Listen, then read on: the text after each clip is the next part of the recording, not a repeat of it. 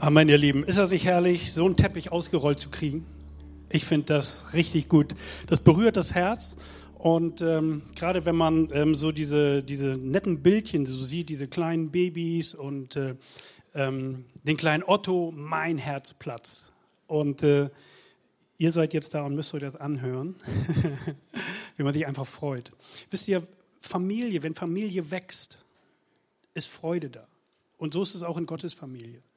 Gott ist auf der Spur und wünscht sich, dass seine Familie wächst, dass die Familie Gottes wächst. Er ist ein liebender Vater. Er wünscht sich, dass Menschen ein Ja zu ihm finden und in seine Familie hineinkommen. Das kann man sich aussuchen. Otto konnte sich seine Familie nicht aussuchen, aber ich glaube, er hat eine gute Wahl getroffen. Also ich meine, es ist gut gewesen. es wird gut laufen für ihn. Eben im Zehner saßen schon Urgroßoma und Urgroßopa da, so und ähm, ich habe dann auch gesagt, ich glaube, das war, das wird gut. So. Natürlich weiß man nicht. Mancher denkt, sitzt hier und sagt, ich würde meine Familie gerne tauschen. Also es gibt auch Phasen im Leben, da würde man sofort tauschen. Ich habe ja lange Jugendarbeit gemacht hier, also da waren immer so 50-50. 50 wollten gerne mal die Familie tauschen. So, wenn die Playstation dann doch nicht kam, nach Weihnachten vor allen Dingen. Aber ähm, ihr Lieben, wir sind lange noch unterwegs und alt und jung sind lange am Start. Von daher Familie, wenn Familie wächst. Und ich freue mich, dass wir hier in dieser Gemeinde ein Ort sind, wo ganz, ganz junge Kinder, ganz, ganz ältere Kinder, bis hin zu den Senioren, und da geht es jetzt gar nicht verheiratet, nicht verheiratet, wie auch immer, sondern es geht darum, dass wir gemeinsam unterwegs sind. Familie ist gemeinsam unterwegs. Familie hält zusammen. Familie ist in guten Zeiten und in schweren Zeiten dabei. Und ähm, von daher ist das, äh, jeder bringt seine Geschichte mit. Und wenn wir jetzt in die Bergpredigt hineinschauen, dann sehen wir, dass die, dass die Bergpredigt, also in Matthäus 5 bis 7, das sind sozusagen im Neuen Testament, Kapitel 5 bis 7, das ist die Bergpredigt. Das ist die Predigt, die Jesus hält an seine Leute. Wenn man in Kapitel 4 mal aufblättert, also zurückblättert und so guckt, in was für einem Kontext liegt diese Bergpredigt, dann sehen wir, was Jesus in Kapitel 4 macht. Er beruft seine Jünger, also seine Nachfolger, seine Schüler. Und er sagt einfach, hey, komm, folge mir nach. Und die Leute sagen, okay. Und dann zu dem sagt er, hey, die sind da mitten, mitten bei der Arbeit. Komm, folge mir nach. Und sie lassen alle stehen und liegen und folgen Jesus nach. Das ist das Kapitel davor. Und du denkst dir, krass. Also wissen die denn, was sie da machen? Wissen die überhaupt, was sie verstehen? Also verstehen sie, was jetzt passiert? Und vielleicht ist dein, dein Start mit Jesus ähnlich gelaufen. Dass irgendwann hast du gesagt, ja, okay, ich fange mal an, jetzt als Christ zu leben. Wusstest du, was alles kommt? Mancher sagt zu mir, Johannes, so eine einzelne Entscheidung in einer Sekunde, in fünf Minuten, da weiß man doch gar nicht, wo das dann landet. Ich sage, stimmt. Aber Gott weiß es. Gott weiß es. Mancher sagt, da müssen erst noch zwei, drei, fünf, sieben, acht Jahre laufen und dann und, und so richtig durchgebacken. So, ein richtiger Christ. Da sage ich, wirklich? Ich sage, es gibt genug Stories in der Bibel, da war das, dann waren das Sekunden. Eine Geschichte, eine Sekunde, Minute, fünf Minuten, halbe Stunde, halber Tag vor dem Tod. Da hat ein Gedanke gereicht. Das war am Kreuz, als dieser Nachbar von Jesus. Hey, denk an mich. Und Jesus sagt, du bist dabei. Da war kein Glaubenskurs mehr möglich. Ne? Da wurde auch nicht mehr getauft. Der hat noch nie mal eine Bibel angefasst. Und der kannte auch nicht Johannes 3, Vers 16 auswendig. Versteht ihr? Wir müssen das gar nicht entscheiden. Was wichtig ist, ist dein Ja, dein Ja zu diesem Gott. Und wenn man dann an das Ende von Kapitel 4 kommt in Matthäus, dann also da wäre ich gern dabei gewesen. Da geht Jesus durch die Dörfer und geht zu den Menschen und da heißt es immer, er predigte vom Reich Gottes und er heilte alle Kranken. Kranke wurde zu ihm gebracht und er heilte sie alle, heißt das. Da wäre ich gern dabei gewesen. Gott heilt auch noch heute. Wir dürfen nicht denken, ja damals, da war alles. Nein, Gott heilt. Wir dürfen zu ihm kommen, egal wo du stehst, egal wie es dir gerade geht, egal was in deinem Leben passiert ist. Wir dürfen zu ihm kommen und ihn bitten. Und wir dürfen Worte aussprechen, so wie wir das gerade eben über die kleinen Arianer gemacht haben und heute vor Isabella und gestern bei der Taufe auch. Versteht ihr? Wir sprechen Worte aus und damit kommt Gott in das Leben eines Menschen hinein. Und dann nimmt Jesus seine Leute, seine Jünger und geht auf den Berg und fängt an, ihnen zu erklären, worum es geht. Und die Bergpredigt ist so ein Praxisbuch. Und ähm, es ist ein Bild, eine Wesensbeschreibung, wie die Nachfolger von Jesus unterwegs sein sollen in ihrem alltäglichen Leben. Und Jesus treibt es hier an mancher Stelle wirklich auf die Spitze und ähm, macht aber gleich am Anfang klar, es geht nicht um Superchristen, es geht nicht um die, das alles dann, jetzt hast du es und dann läuft alles glatt im Leben, sondern wir sehen gleich am Anfang auch, er braucht Leute, die erkennen, wie arm sie vor Gott sind. Wie arm sie vor Gott sind. Und ähm, dann beantwortet die Bergpredigt die zwei wichtigsten Fragen des Lebens. Ich habe sie euch mitgebracht. Was muss ich tun, um in den Himmel zu kommen? Was muss ich tun, um in den Himmel zu kommen? Und die zweite Frage, was muss ich tun, um von Gott angenommen zu werden? Das sind die wichtigsten Fragen des Lebens. Das sind die allerwichtigsten Fragen des Lebens. Wenn mein Enkel Otto zu mir kommt, dann möchte ich ihm gerne diese beiden Fragen beantworten. Weil das sind die wichtigsten Fragen des Lebens. Das sind die Fragen, die uns Menschen immer wieder beschäftigen. Das ist heute so und das war damals so. Und Jesus gibt eine klare Ansage. Er sagt, ihr Lieben, ich sage euch, wie ihr leben müsst. Und da kommen wir auf einen Vers, an dem sind wir schon vorbeigesegelt in unserer Reihe. Kapitel 5, Vers 20. Da heißt es, ich sage euch, wenn euer Leben der Gerechtigkeit Gottes nicht besser entspricht als das der Schriftgelehrten und Pharisäer, werdet ihr mit Sicherheit nicht ins Himmelreich kommen. Also wenn ihr nicht besser seid als die. Und als das die, die, die Leute hörten, wisst ihr, was sie gedacht haben? Das gibt's doch gar nicht. Weil die Pharisäer waren, die haben Gesetze um die Gesetze gebaut. Also wenn du eine Haltelinie nicht überfahren darfst, haben die Pharisäer dafür gesorgt, dass du 100 Meter vorher schon eine Mauer hast, damit du nicht über die Haltelinie fährst. Die haben Gesetze um Gesetze gebaut, damit man ja nicht etwas, ein Gesetz bricht. Und jetzt sagt Jesus, wenn ihr nicht besser seid als die, kommt ihr nicht in den Himmel. Und er setzt noch einen drauf und sagt, Gottes Gerechtigkeit ist ganz anders. Der Eintritt in den Himmel ist nur was für vollkommene Menschen. Ihr aber sollt vollkommen sein, wie euer Vater im Himmel vollkommen ist. An die Stelle kommen wir noch, aber ich nehme die schon mal ein bisschen vorweg. Wisst ihr, da denkst du, ja. Und jetzt? Ich kann ja mal, wenn ich jetzt frage, so, wer ist vollkommen? So, also ist klar, dass eigentlich, glaube ich, jetzt keiner zuckt hier. Ne? Wenn du meinst, ich wäre vollkommen, brauchst du nur meine Frau fragen. die sitzt da oben, die, die würde dir das sagen. Die würde es nicht bestätigen. Und jetzt sag mal, jetzt sag mal, was soll so ein Satz? Hast du dich das mal gefragt? Da sagt man doch, boah, alter Schwede, ich glaube, ich ziehe meinen Kaffee und gehe wieder. Weil das, das, das, das, bin ich nicht. So. Die ganze Bergpredigt ist so ein Reibeisen. Und du denkst, krass, oh, oh. Und Jesus, boom, piekt in diese Dinge rein. Und er schleift an diesen Ecken und Kanten. Und weißt du, was das Schöne ist? Dass er uns hilft, mit diesen Aussagen sie in unser Leben einzubauen. Und da möchte ich euch bei helfen.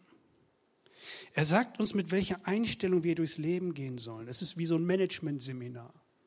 Und er sagt, ihr Lieben, pass mal auf, das Leben ist komplex. Das Leben ist nicht ungefährlich. Und es ist so wichtig, dass ihr in euren Beziehungen gut miteinander klarkommt. In diesen Beziehungen, aber auch in diesen Beziehungen. Und ich will euch dabei helfen. Ich gebe euch Lebenstipps sozusagen. Und er sagt damit, es ist ein, ein Prozess. Und er macht deutlich, wo Menschen ziemlich deutlich daneben lagen. Und wie machen wir das? Und ich möchte euch helfen an dieser Stelle. Wie, wie passiert das? Wie können wir dem Anspruch überhaupt gerecht werden? Und ähm, die Frage also nach Gottes Gerechtigkeit, das ist also Vers 20, es ist so, so ein bisschen, als wenn dann die Jünger, er, er sieht, die Jünger werden immer blasser, dem bleibt sogar die Luft weg. Und er sagt so, okay, gut, dass ihr fragt, wie soll das funktionieren? Erzähle ich euch jetzt. Und dann setzt sich ab 21 etwas fort und er, Jesus bringt fünf Themenfelder von denen wir zwei schon gehört haben in der Predigt. Ich habe die euch mitgebracht. Es ist wie so eine, so eine Medizin gegen das, was Beziehung zwischen Menschen ruiniert und kaputt macht. Jesus gibt uns Gottes Antworten, wie Versöhnung mit dem Gegner gelingen kann. Also darüber haben wir schon eine Predigt gehört, kannst du schon im Podcast nachhören. Er sagt, wie wir den Kampf gegen sexuelle Unreinheit gewinnen.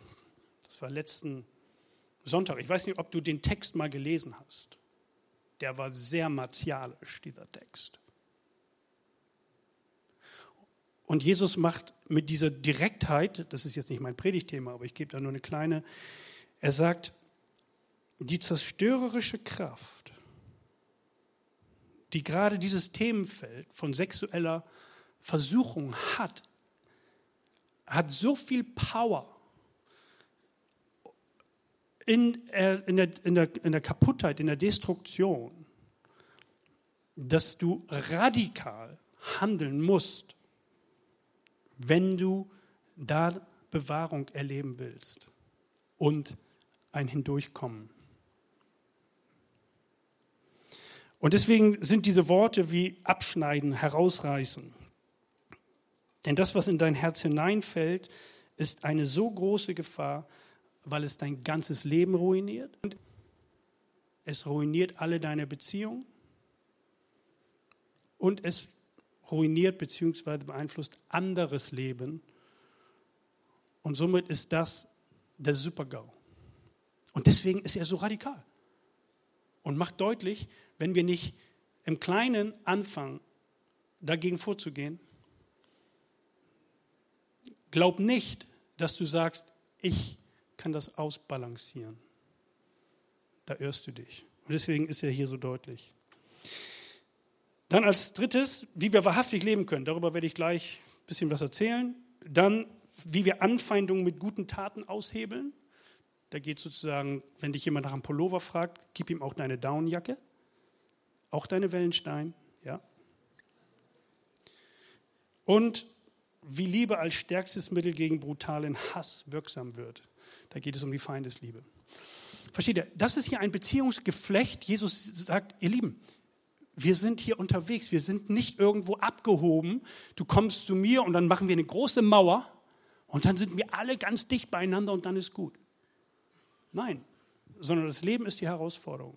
Aber er gibt uns Hilfen, um, um mit Ärger und Zorn umzugehen, mit sexueller Versuchung, mit Lügen, mit Rachegelüsten, mit Hassgefühlen. Weil alles zerstört Beziehung und zerstört dich. Und deswegen investiere da hinein. Heute geht es um Wahrhaftigkeit. Da heißt es, ich lese euch mal den Text, ihr wisst auch, dass zu den Vorfahren gesagt worden ist, einen Eid darfst du nicht brechen. Du sollst alles halten, was du den Herrn geschworen hast. Ich aber sage euch, Ihr sollt überhaupt nicht schwören.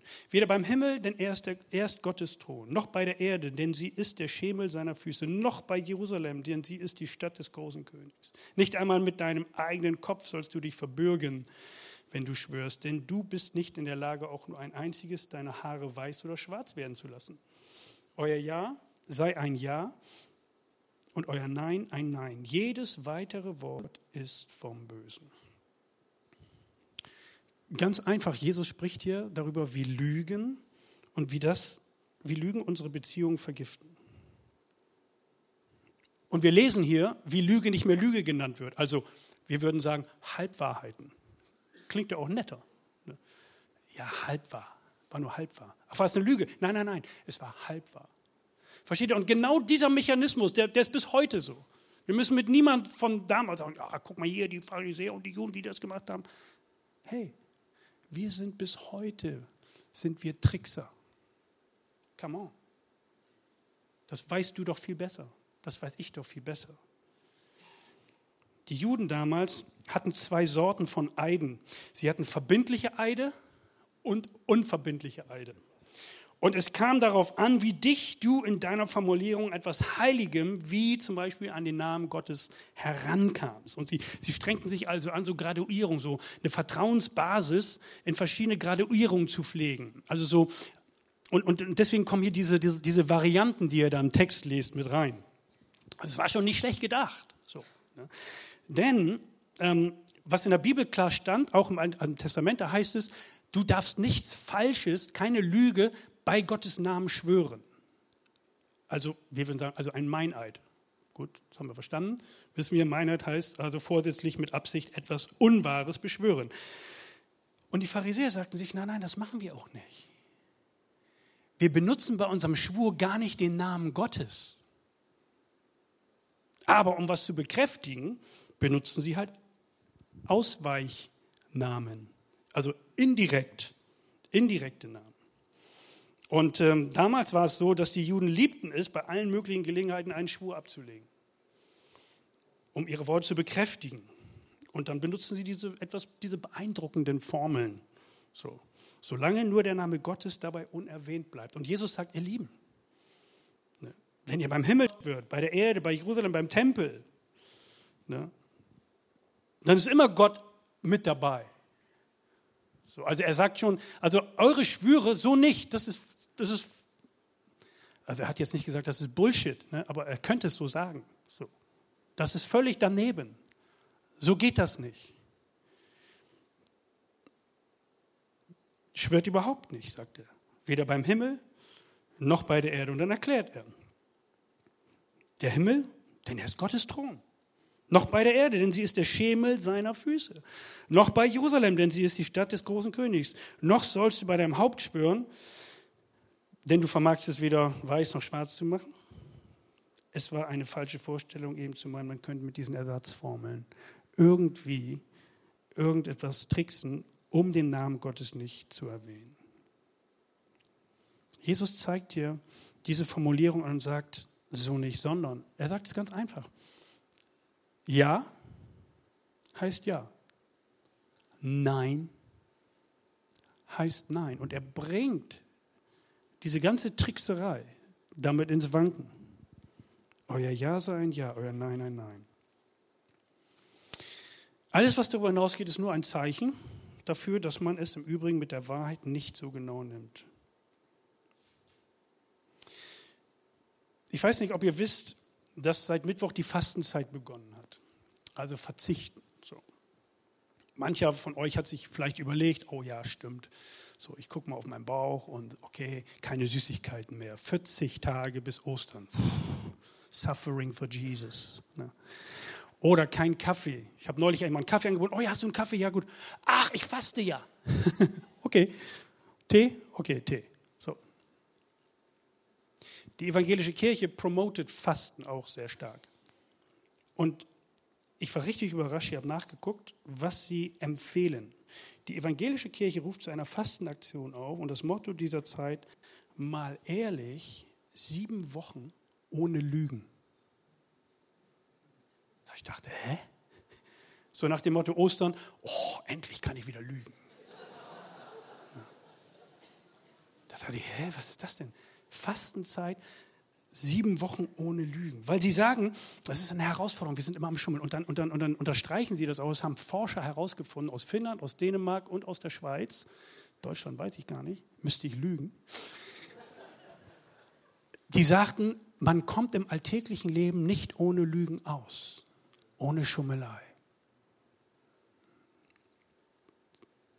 Jetzt sagst du, ja, die kennen ja mich nicht. Nicht einen Tag, sagen die. Haben Forscher gesagt. Brauchen Sie nur in die Bibel reingucken. Eigentlich muss man gar, gar nicht Forschungsgelder ausgeben. Aber so weit sind wir schon. Hey, wenigstens sieben Wochen nicht lügen, okay? 40 Tage nicht lügen. Also wenn du jetzt in irgendeiner Gruppe sitzt, vielleicht irgendwo in deinem Betrieb, jemand liest die Zeitung und sagt, ah, ist ja Fastenaktion. Und was fastest du?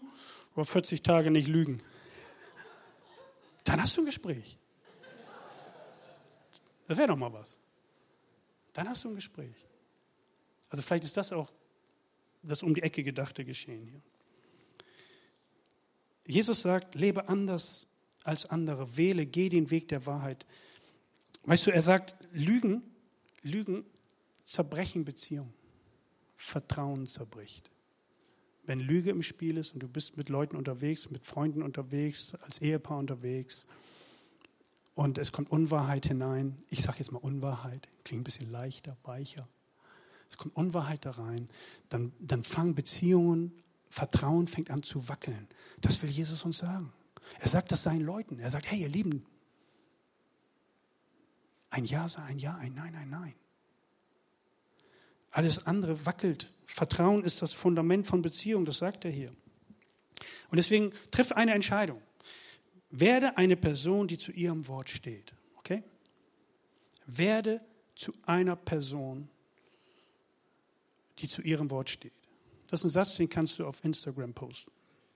Okay, ich werde zu einer Person, die zu einem Wort steht. Ich stehe zu meinem Wort. Ich stehe dazu.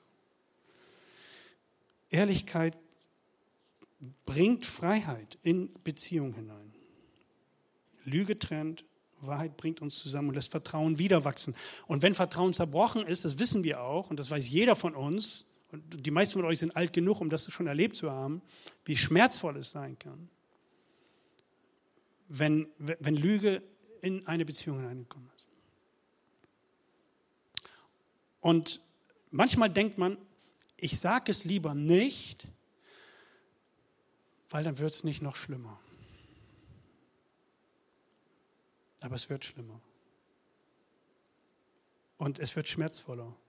Und der Cut wird tiefer. Und deswegen die Kurve zu nehmen, zu sagen, ich war nicht ehrlich, ist schwer für einen selber und auch vielleicht für den, dem du das sagen musst. Aber dann gemeinsam voranzugehen und zu sagen, okay, aber wir wollen uns wieder zurück auf dieses Fundament des Vertrauens kämpfen. Und das ist ein langer Weg, kann ein richtig langer Weg sein den wollen wir gemeinsam gestalten. Das wäre wichtig. Und dann ist die Frage auch, vergeben wir einander? Oder holen wir das immer wieder hoch und sagen, du hast ja, du hast ja. Denn, und das ist die Gefahr, wenn Vertrauen erstmal zerbrochen ist, kann die andere Partei immer wieder das Thema nach vorne ziehen. Und das ist die Frage, inwieweit wir an der Stelle auch im Vertrauen weiter gemeinsam nach vorne gucken. Und jetzt hast du noch im Kopf, werdet vollkommen, wie Gott vollkommen ist. Habe ich das hier schon gesagt? Das stört doch dieser Satz, ne? Hä, wie geht das denn? Ich bin gespannt, was er dazu noch zu sagen hat. Jesus redet von, von dem ganzen Zerbruch von Beziehung und er sagt, hey, werdet vollkommen. Was meint er damit? Und dieser Schlüsselvers, das ist so wie ein Vers, der,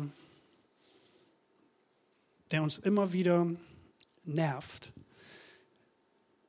Und als ich heute Morgen nochmal über die Predigt nachdachte, da dachte ich, es gibt doch einen Vers über Vollkommenheit. Wie geht der noch? Und dann habe ich ihn gefunden, aber ich habe ihn nicht mehr auf die Folie gekriegt. Ich lese euch den vor.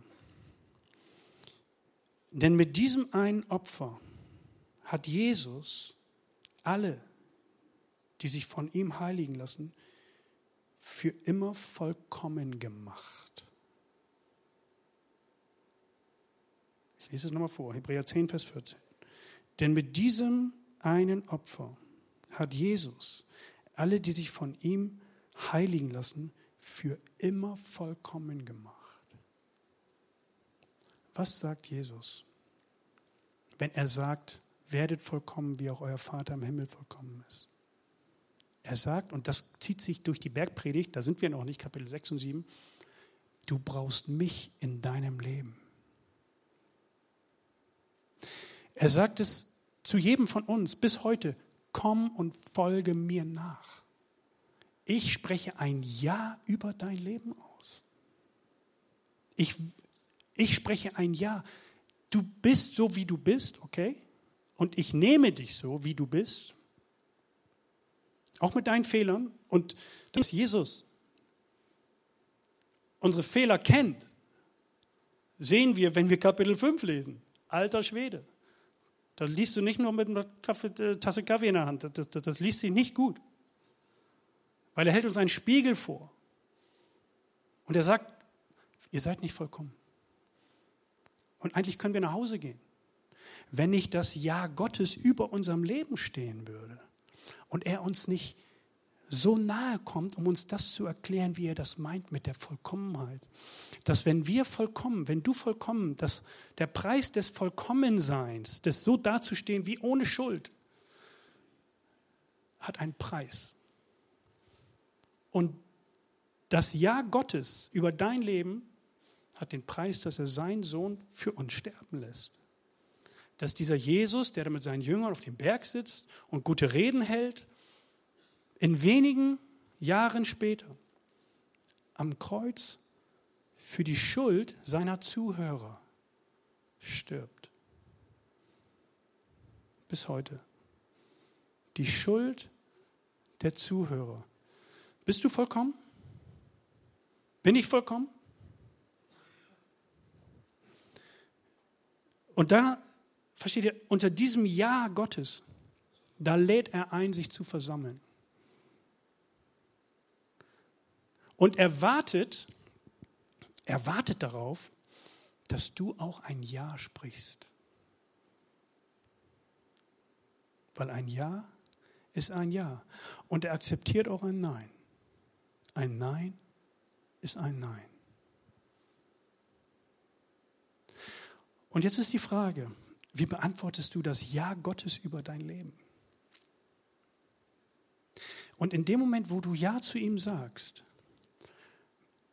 das ist so wie eine, eine, eine Dusche, eine Wäsche. Immer wieder. Schuld wird vergeben. Die Folgen von Schuld, die trägst du weiter. Die Narben, die Verletzungen. Aber Jesus gibt uns Lebenstipps und sagt, lade mich in dein Leben ein, ich will dir Kraft geben. Ich komme zu dir und werde dich führen und leiten, auch durch die Tretminen deines Lebens. Aber Erstens, das Ja Gottes steht über deinem Leben, wenn du mir nachfolgst, wenn du Ja gesagt hast. Und ich werde dich lehren, ein Leben zu leben, wo Beziehungen heil werden und wo Beziehungen in Ordnung kommen. Versteht ihr? Und deswegen kann jeder, wenn du schon länger Christ bist, und manche von euch haben schon ein paar Jahre auf dem Tacho, die Kraft Gottes ist schon lange in dir. Das Ja Gottes ist ausgesprochen. Man gewöhnt sich dran.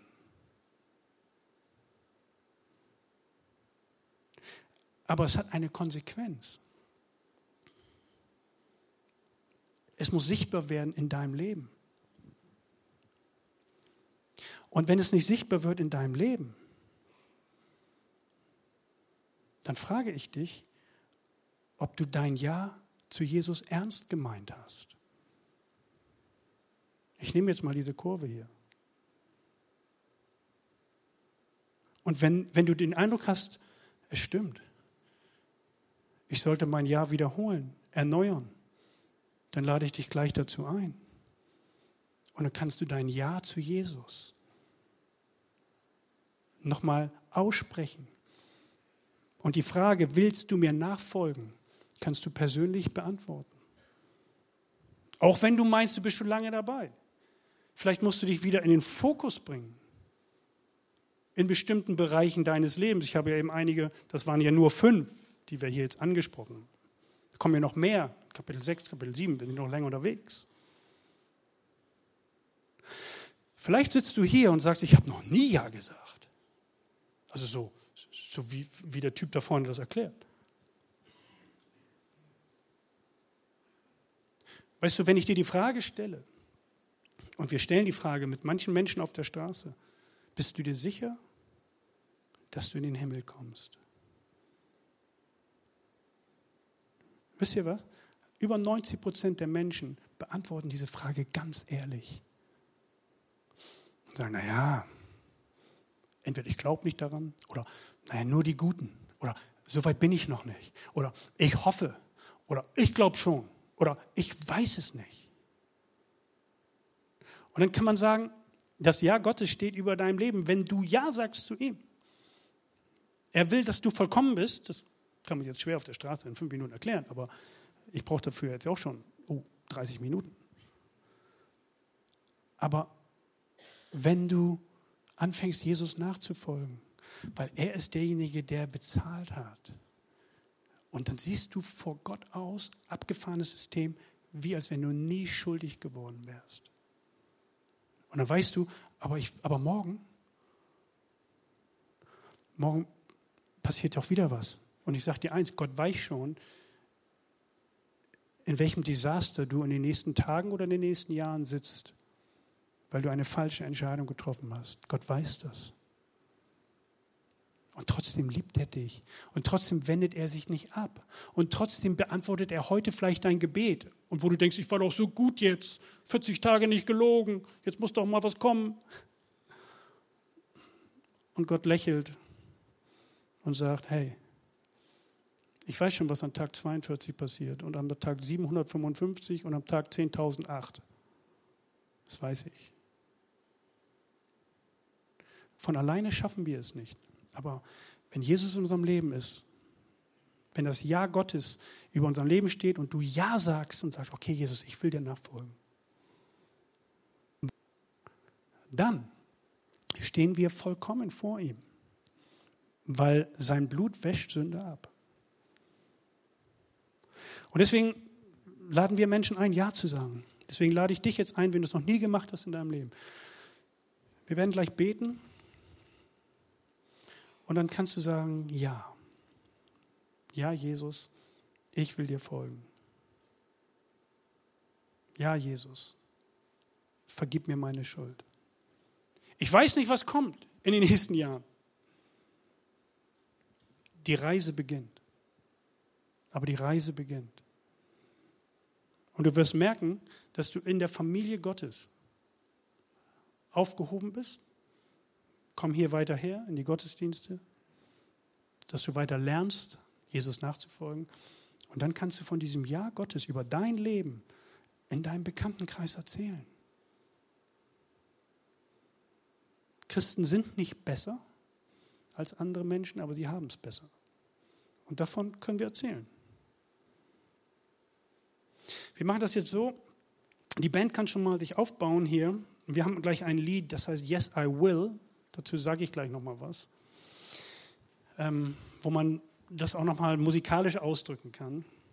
Aber ich mache es jetzt so, ich würde jetzt beten und ich lasse im Gebet einfach eine Pause. Und da kannst du für dich nochmal einmal sagen, okay Jesus, ich will wieder, bin wieder am Start, mit dir. Oder zum allerersten Mal, ja, ja, ich will Jesus folgen. Und ich will anfangen, sein Wort zu lesen und mich auf diese Reise zu begeben. Dann kannst du das auch sagen. Im Anschluss haben wir hier Leute, die würden dir noch weiterhelfen, würden für dich beten, dass es gelingt. Kannst du hier nach vorne kommen, wenn du möchtest. Und somit ist es eine Entscheidung, die du treffen kannst. Lass uns beten. Jesus Christus, wir kommen zu dir. Dein Wort hat Kraft. Und auch von dieser Bergpredigt lesen wir, dass, dass die Leute geflasht waren von diesen Worten, weil sie Wahrheit sind und weil sie das Herz erreichen. Danke für diese Möglichkeit, Ja oder Nein zu sagen. Danke für, für dieses Ja über unser Leben. Vater, dein Ja bedeutet, dass du uns in deiner Familie haben möchtest. Und wir können entscheiden. Was ist es für ein großes Vorrecht?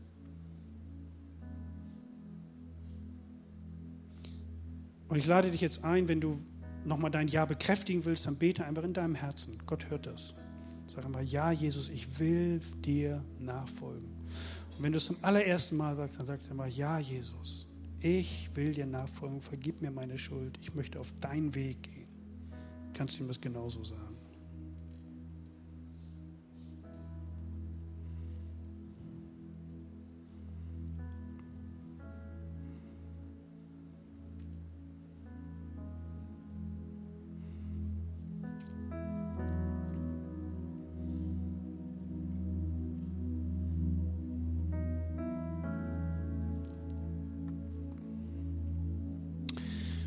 Herr Jesus, du hörst unser Reden und hey, wir sind überhaupt nicht perfekt und das weißt du. Manchmal schämen wir uns. Manchmal sind wir stolz, dass wir ein paar Tage ganz gut waren. Und wir möchten dich bitten, Herr, dass du uns immer wieder die Augen öffnest. Wir brauchen dich in unserem Leben. Wir brauchen deine Vergebung und wir wollen es besser machen. Dafür brauchen wir deine Kraft. Wir wollen es besser machen. Hilf du uns dabei.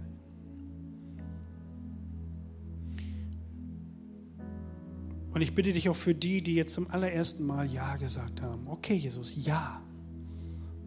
Heute am 10. Nein, heute haben wir den 10. März doch.